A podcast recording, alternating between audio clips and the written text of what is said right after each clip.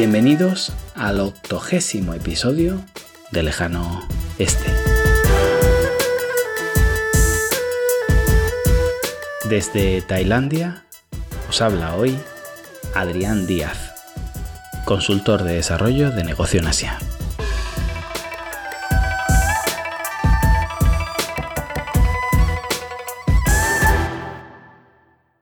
Una de las frases ganadoras que más se repite en las discusiones donde se ataca a China es los chinos no tienen Google.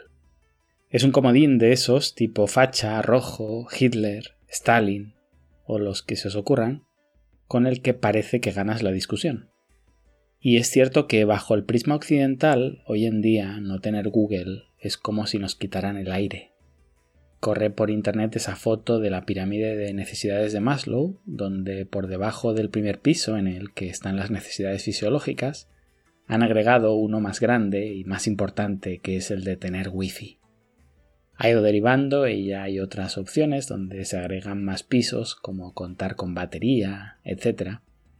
Bromeando con lo vital que es ya para el ser humano la conectividad. Y si no se nos ocurrió agregar un piso con Google, es porque se da por descontado como parte de nuestra vida. Puedes tener o no wifi o tener o no batería, pero si logras conectarte a Internet, tienes Google. No hay discusión.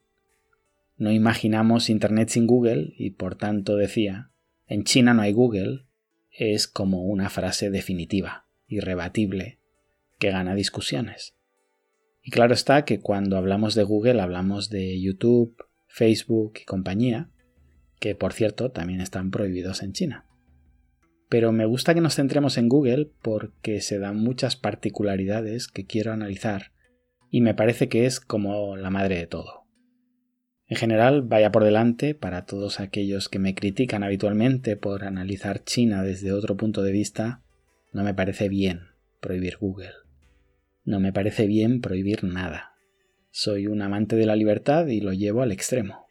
Me preocupa cuando se ilegalizan personas, ideas, humor, frases. Pienso que la libertad de expresión se defiende cuando algo te molesta, no cuando algo le molesta al otro. Vemos continuamente en países democráticos que se encarcela a políticos por lo que piensan, se prohíben partidos, se censuran libros, páginas web, se crean leyes para limitar la libertad de expresión, y los mayores defensores de esa libertad se convierten en los censores más implacables en cuanto suben al poder. Siempre hay una razón para prohibir la libertad, por seguridad nacional, por el bien de la patria, ponga aquí su motivo. De hecho, en la mayoría de ocasiones no se admite prohibir la libertad. Se camufla hablando de la prohibición de propagación de bulos, ataques al honor, se inventan delitos paralelos para no acusar de algo que la sociedad civil no admitiría, se usan artimañas legales, se persigue fiscalmente, se inventan pruebas. Todo eso, ya digo, en países democráticos, no hace falta irse a distopías orwellianas. Volviendo a la libertad de expresión y ese oportunismo con el que la defendemos implacablemente cuando el otro se ofende sin sentido, cuando digo sin sentido me refiero a sin que nosotros tengamos un mínimo ápice de empatía, os cuento cuál es mi punto de vista, con el que obviamente no tenéis que concordar. Cuando alguien se ríe de ti, de la peor manera posible, o peor aún, se ríe de tu enfermedad, o insulta a tu madre, cuando alguien quema tu bandera o ridiculiza a tu Dios, cuando alguien crea un partido político o promulga una ideología que según tu criterio ha provocado la muerte de miles o millones de personas, da igual, elige la idea más ofensiva que puedas imaginar y piensa en alguien amparándola. Si eres capaz de ya no convivir con esa persona, dejémoslo en coexistir de manera pacífica, ahí es donde demuestras que crees en la libertad de expresión, o al menos tal como la entiendo yo que como os digo, se defiende cuando algo nos molesta a nosotros, no cuando algo le molesta al otro. De lo contrario, optamos por una postura muy ventajista y cuando reclamamos estar hablando de los límites de la libertad de expresión, en realidad estamos hablando de nuestros límites. unos con los que básicamente marcamos la línea a partir de la cual nos volvemos unos seres intransigentes, en el sentido más estricto de la palabra, que no transigimos.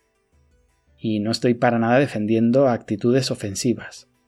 Tenemos la libertad de hablar con un volumen de voz alto en el metro y generalmente no lo hacemos. Tenemos el derecho a ocupar nuestro asiento aunque venga una persona más necesitada pero todos nos levantamos y lo cedemos. Nos podemos permitir pedir más comida de la que vamos a ingerir, pero habitualmente nos da reparo dejar cantidades abundantes de alimento en el plato. Que tengamos la libertad de realizar según qué acciones y que reclamemos el derecho a que nadie nos restrinja esa libertad no significa que la ejecutemos. Somos personas civilizadas e intentamos, generalmente, no ofender al de al lado, sino llevar una vida con una moral de la que nos sintamos orgullosos. Me dice mucho más de una sociedad que tengan una serie de libertades que pudieran llegar a ser negativas, llevadas a un extremo, y que no las ejecuten, que sociedades donde permanentemente coartamos la libertad del individuo para asegurarnos que no nos salimos de la raya. En fin, me toca repetir siempre estas cosas y acabó provocando a ojos de muchos un excusatio non petita accusatio manifesta. Pero bueno, sé que es parte de proponer un punto de vista alternativo sobre China estarme disculpando permanentemente. Repito, no es que defienda la legitimidad de China en prohibir Google. Lo que pongo en duda es la legitimidad occidental para censurar todo lo que hace China, sin entender, sin ni siquiera querer averiguar por qué lo hace. He decidido que estas son las tablas de la ley y todo el que no las sigue es un pecador. El elemento definitivo, un red flag como una casa que debería despertar nuestra mente crítica es el de la cultura occidental es superior. No creo que exista una cultura superior a otra, me parece una frase tremendamente peligrosa. Nos hemos pasado muchos siglos pensando que había una religión superior a otra, algunos aún están en esa misión, pero incluso de ser así, de haber una cultura superior a otra, ¿estaríamos dispuestos a aceptar que la nuestra no es la mejor? ¿Somos conscientes de que nuestro baremo para juzgar esto es el que nos interesa y si hubiéramos nacido en China defenderíamos que la cultura superior es, no sé, la más antigua, que siga vigente con un cierto número de miembros? Si hubiéramos nacido en Teherán defenderíamos la Sharia como ley última e innegociable. Si fuéramos judíos pensaríamos que somos el pueblo elegido por Dios. En general me genera bastante ternura alguien que siente que por un accidente de la naturaleza es superior a otro ser humano. Porque que yo haya nacido en España y no en Marruecos es un accidente. No me lo gané en una vida anterior. Que España no sea un país musulmán se debe a un cúmulo de circunstancias con miles de decisiones que podían haber cambiado el curso de la historia y yo estaría ahí defendiendo ideas opuestas con la misma vehemencia. Y podríamos hablar de igual manera de por qué hablamos español y no inglés, francés o incluso alemán por casuísticas de la historia que nada tienen que ver con nuestro mérito personal. Cuando en otras culturas doy con costumbres que no logro comprender, intento ser cauto y creer que se encuentran en otro momento de su historia. Acostumbramos a pensar en el momento histórico bajo los parámetros de nuestro momento. Y todo el mundo debe necesariamente haber llegado a nuestras conclusiones a la vez que nosotros. Las nuestras no solo son las buenas, sino que además son las mejores posibles. Es decir, no va a suceder que en algunas décadas o siglos miremos hacia atrás con condescendencia, juzgando nuestras decisiones de hoy, porque ya lo hacemos todo bien y nuestra moral es inmejorable. Siempre pienso que un día la humanidad será vegetariana y mirará para atrás con desprecio a las civilizaciones que criaban seres vivos para comérselos. Y os lo dice alguien que no prueba la ensalada. Comparándolo con la vida de una persona, en mi caso, con 18 años pensaba que lo sabía todo de la vida y con 25 pensé, ahora sí lo sé todo, qué tonto era con 18. Y con 35 pensé, ahora sí que lo sé todo, qué tonto era con 25. Y ahora, tras superar los 40, me he dado cuenta de lo poco que sabía con 35, pero en vez de seguir juzgando mi yo del pasado, que el pobre tomó sus decisiones con la información que tenía en aquel momento y no soy quien para juzgarlo, me he puesto a leer de una infinidad de temas distintos, vais viendo que lo trato en el podcast, y sabiendo que con 50 sabré mucho más de lo que sé hoy, me he relajado bastante. Creo que con los países pasa algo similar, pero en lugar de juzgar a nuestro yo pasado, en este caso a nuestro país, juzgamos al del otro, algo que resulta incontestablemente más cómodo. No nos damos cuenta que cada uno está en un momento histórico diferente.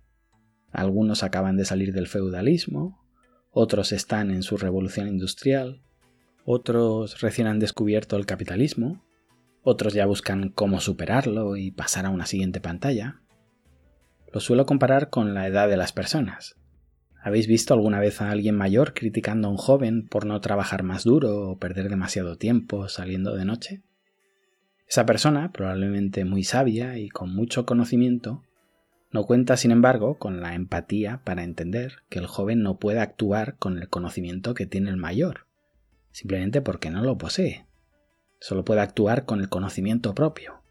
El mayor puede aconsejarle y poco más, porque si le impone una serie de pautas que el joven no entiende, se tensionará la relación. Claro, pero es que si dejamos que los países jóvenes contaminen, se nos va el mundo al carajo. Aclaración. Cuando decimos que no contaminen, queremos decir que no contaminen lo que contaminamos o hemos contaminado nosotros. Por volver al ejemplo del joven y del anciano, este que en sus años jóvenes fumó mucho y tiene una salud delicada, le quiere prohibir al joven fumar. Y fijaos que busco un caso lo más objetivo posible para que se entienda una situación donde ambos puedan tener una porción de razón. Desconfío en general de los conflictos donde me cuentan que uno tiene absolutamente toda la razón. No parece haber una solución posible a que en esa casa el joven quiera ejercer su derecho a fumar y el mayor pueda proteger su salud. Da la sensación de que necesitaremos negociar, ceder, empatizar con el otro. Y aquí, pese a que en este ejemplo claramente le daríamos la razón al anciano, también le pido a él, por esa experiencia vital que tiene, ese conocimiento acumulado, que sea hábil, que negocie, que encuentre otras necesidades del joven que él pueda cubrir, que le cuente historias de cómo se equivocó él, también de joven, que se vayan juntos a un hospital a ver cómo es un pulmón castigado por una vida de tortura. De alguna manera pongo más porción de responsabilidad en la resolución del conflicto en quien parece saber más de la vida que en el niño insensato que todos hemos sido.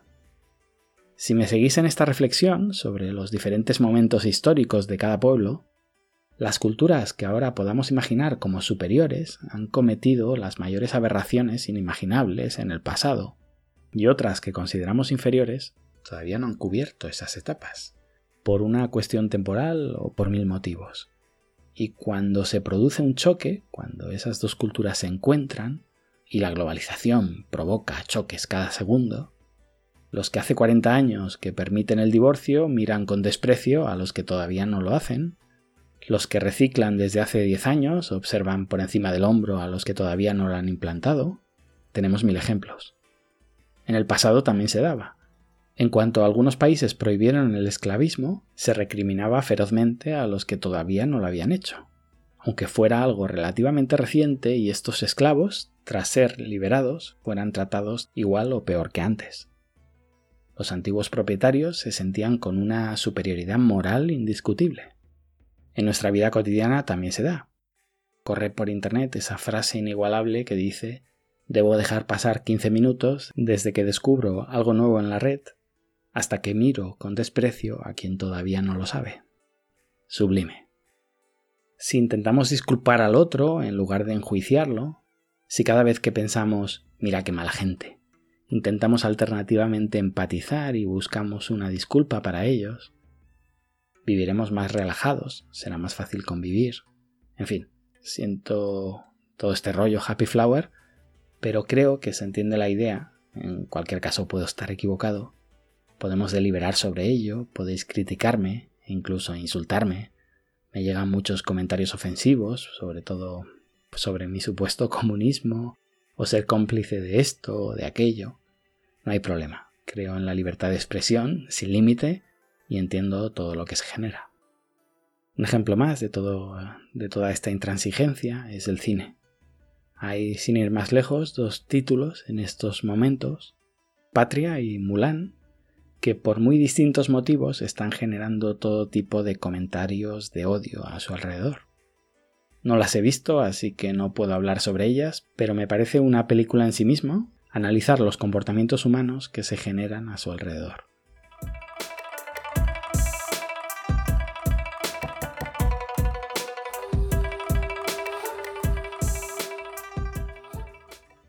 Alguno estará pensando, yo me metí en este episodio porque me iban a hablar de Google.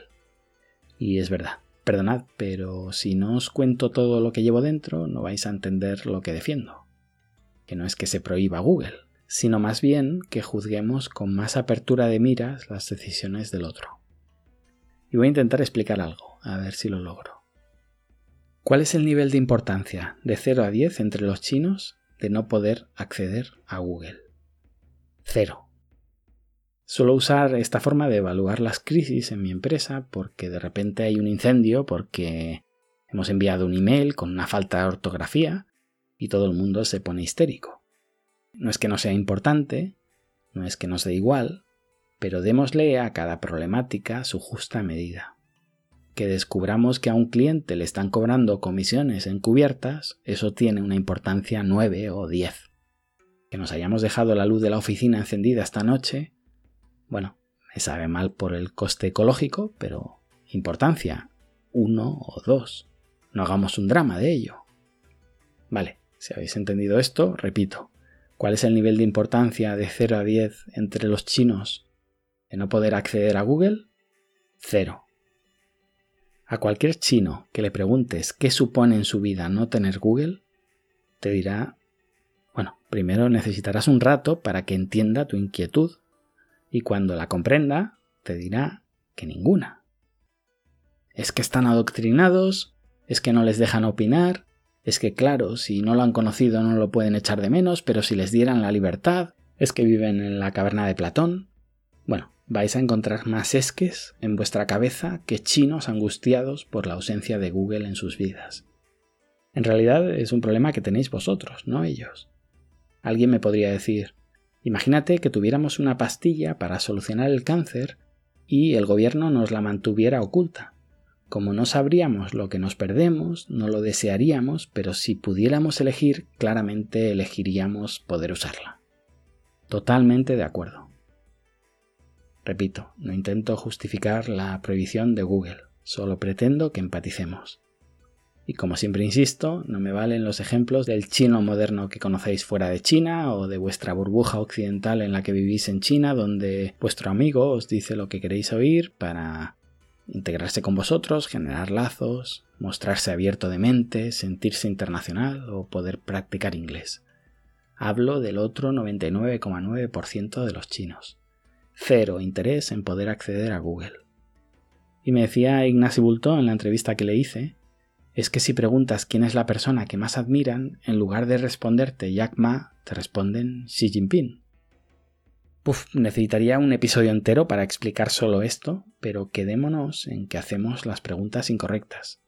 Y mientras me contaba la pregunta ya sabía lo que me iba a decir que le habían contestado. Estoy de acuerdo con él.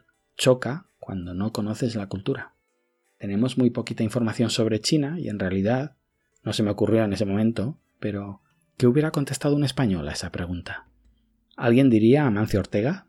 ¿Un tipo cuya relevancia sobre la economía española es sensiblemente superior a la de Jack Ma sobre China? No.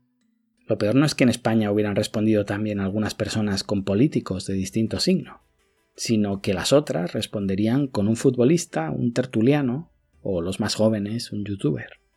No sé qué es peor, la verdad. Pero volviendo a lo de China, el problema es cultural, el nuestro, no el suyo. Tenemos preguntas en Occidente que nos dan respuestas con las que podemos trabajar y las aplicamos en el resto del mundo pensando que van a funcionar igual. Tienen un defecto de raíz, nacen condenadas por nuestro sesgo cultural. Que es normal que lo tengamos, pero no somos capaces de entender que en el resto del mundo, o en algunos lugares, sobre todo aquellos donde no ha habido una colonización cultural severa, no funciona. La mejor crítica que he leído sobre ese episodio de, la entrevista al 77 Es la que me decíais algunos en, diferentes medios. Recuerdo a Hazpi y Alberto Roura en, en iBox.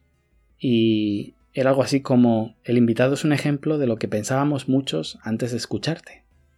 Es sensacional porque, aparte del halago que me hacéis, es una crítica desde la empatía, el autoanálisis, la comprensión, la compasión.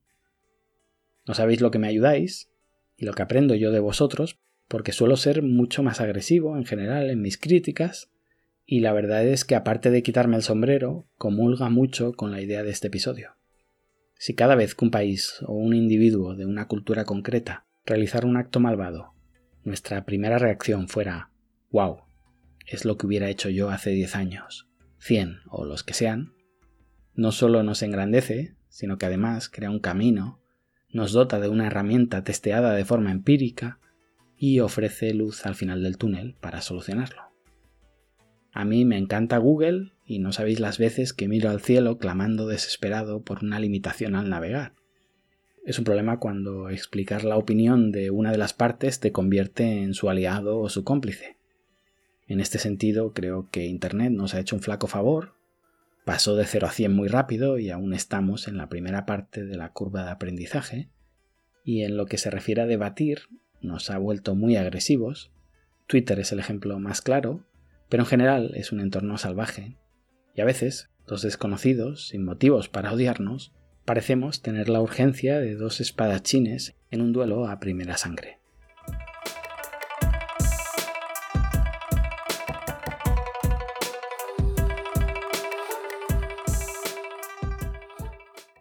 Decía que yo me desespero cada vez que no funciona el VPN y tengo que usar Baidu para algo, porque honestamente el Google chino no le llega ni a la suela de los zapatos a Google. Pero ¿cómo es posible, Adrián, si tú siempre defiendes que China está por encima tecnológicamente? Primero porque es verdad, e intento que mis sesgos no condicionen mis análisis, porque aunque sea por egoísmo, en mi profesión me dedico a vender análisis, intento que estos sean lo más precisos posible. Y segundo, hay una razón de mercado, que es la que provoca todo lo que os decía, que tiene importancia cero para los chinos no tener Google. Más allá de una biblioteca universal de conocimiento, que hace que vayamos a Google para resolver cualquier duda, podríamos hablar un día de cómo los chinos resuelven sus dudas, si es que tienen dudas. Esa digamos que es la característica menos monetizable de Google es la forma en la que Google se volvió imprescindible en nuestras vidas, pero para monetizar, la idea no es que busquemos conocimiento, sino cosas. Y los chinos no buscan cosas, buscan marcas. Y para ello un buscador como Google o Baidu no es la mejor opción. Y cuando hace muchos años dije que los chinos no es que aún no tuvieran email, es que ya no tenían email, explicando que vivían en un estadio tecnológico más evolucionado, sin webs, donde todo funciona por grandes plataformas.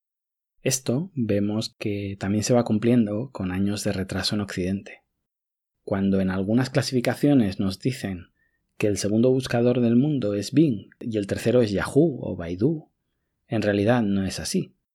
Y esto sucede porque seguimos pensando en los buscadores desde el punto de vista del vendedor ¿Quién se llama a sí mismo buscador. Vale, entonces sí es válido. Pero China hace un tiempo que nos mostró otra metodología. Un buscador no es una empresa que se llama a sí misma buscador. Es un lugar donde la gente busca. Y bajo esa premisa, el segundo buscador más usado del mundo, después de Google, es YouTube y el tercero es Amazon. Aunque no entendamos lo que esto significa, en China, los que trabajábamos con Alibaba, cuando Amazon todavía no hacía más que perder dinero todos los años, podemos predecir que en la lista de buscadores Amazon no va a dejar de crecer y que Google tiene de qué preocuparse. No significa que se vaya a repetir la historia de China en Occidente, porque cuando Alibaba se convirtió en el gigante de Internet no tenía un Google delante en China con el que competir, Baidu siempre fue un rival menor, y Google tiene tiempo para prepararse y pelear. Pero bueno, no lo comentaba para hablar de las estrategias que puede usar Google con todo su potencial para conservar su parcela de mercado, sino para explicaros cómo desde el punto de vista chino el buscador de Baidu es una aplicación residual prescindible, que cumple una función pero para nada se considera fundamental. De hecho, Baidu ha crecido mucho con soluciones alrededor de la función de búsqueda pura. Pero volviendo al tema de la prohibición, en mis conversaciones con extranjeros siempre me quedo con la sensación de que piensan, pobres chinos, deben estar deseando entrar en Google, algún día los liberaremos y por fin tendrán todo lo que tenemos nosotros. Claro, como están oprimidos trabajando 16 horas en una fábrica a cambio de un bol de arroz y no les dejan hablar de política. En cuanto tengan Google, los rescataremos y les ayudaremos a llevar a cabo la revolución esa que están deseando perpetrar contra su gobierno. Me sorprende tanto que en el siglo XXI, con el acceso a la información que tenemos, estemos tan equivocados. Arriesgándome mucho con el ejemplo, Prohibir a los chinos Google es como si en Occidente nos prohibieran usar palillos para comer. Nivel de incidencia en nuestras vidas, cero. Pero, pero si no hay quien los coja bien. Y encima, cuando ya por fin te desenvuelves, descubres que en realidad se cogen de otra manera. Y alguien me dirá, vaya liberal. Aunque no tenga trascendencia en China, no tienen derecho a prohibirlo. Por enésima vez lo digo, totalmente de acuerdo. No justifico el concepto, solo lo explico. Y una última idea. Cuando he opinado sobre la prohibición de TikTok, algunos me han respondido acusando a China de ser la primera en prohibir Google, Facebook y todas esas empresas. Y respetando la libertad de Estados Unidos de hacer lo que le plazca, ese y tú más me parecería bien si no fuera porque llevamos un montón de años censurando a China por realizar ese tipo de acciones. No podemos criticar y después hacer lo mismo. Bueno, podemos, pero para mostrar algo de criterio, de honestidad intelectual, no deberíamos. Podemos decir que el nazismo fue terrible, juzgarlos y condenarlos por crímenes contra la humanidad, pero no se nos ocurriría, después de haberlos criticado por ello, hacer lo mismo con ellos y torturarlos en campos de concentración nuestros. Sería una involución. O hacemos lo mismo o criticamos lo que hacen, pero las dos cosas no parece algo defendible. Tengo una visión que me atormenta y es imaginarme en algún momento del futuro discutiendo con un chino que piense que la suya es una cultura superior, porque son ya la primera potencia del mundo, y cuando trate de argumentarle me suelte algo como los americanos no tienen TikTok. Con eso te lo digo todo. Qué frustración sentiría volviendo al tema de las edades de los países, y que cada sociedad vive en un momento histórico distinto, me parece que el mayor demérito de Trump ha sido echar para atrás el reloj de la primera potencia del mundo 60 años, colocarse en medio de la Guerra Fría y empezar a copiar comportamientos de países que viven en otro momento histórico, que nosotros ya habíamos superado, que ellos eventualmente superarán y nosotros nos quedaremos en nuestra involución completamente fuera de juego. No solo somos el anciano que no comprende al adolescente, sino que después de criticar su vida desordenada, indignados por lo difícil que resulta la convivencia, hemos doblado la apuesta y ahora nos dedicamos a beber y a volver a casa borrachos para darle una lección. En algún momento alguien descubrirá que el reloj no corre a favor nuestro. Os dejo con un proverbio del mismísimo Confucio. Cuando estamos frente a personas dignas, debemos intentar imitarlas. Cuando estamos frente a personas indignas, debemos mirarnos a nosotros mismos y corregir nuestros errores. Gracias y hasta pronto.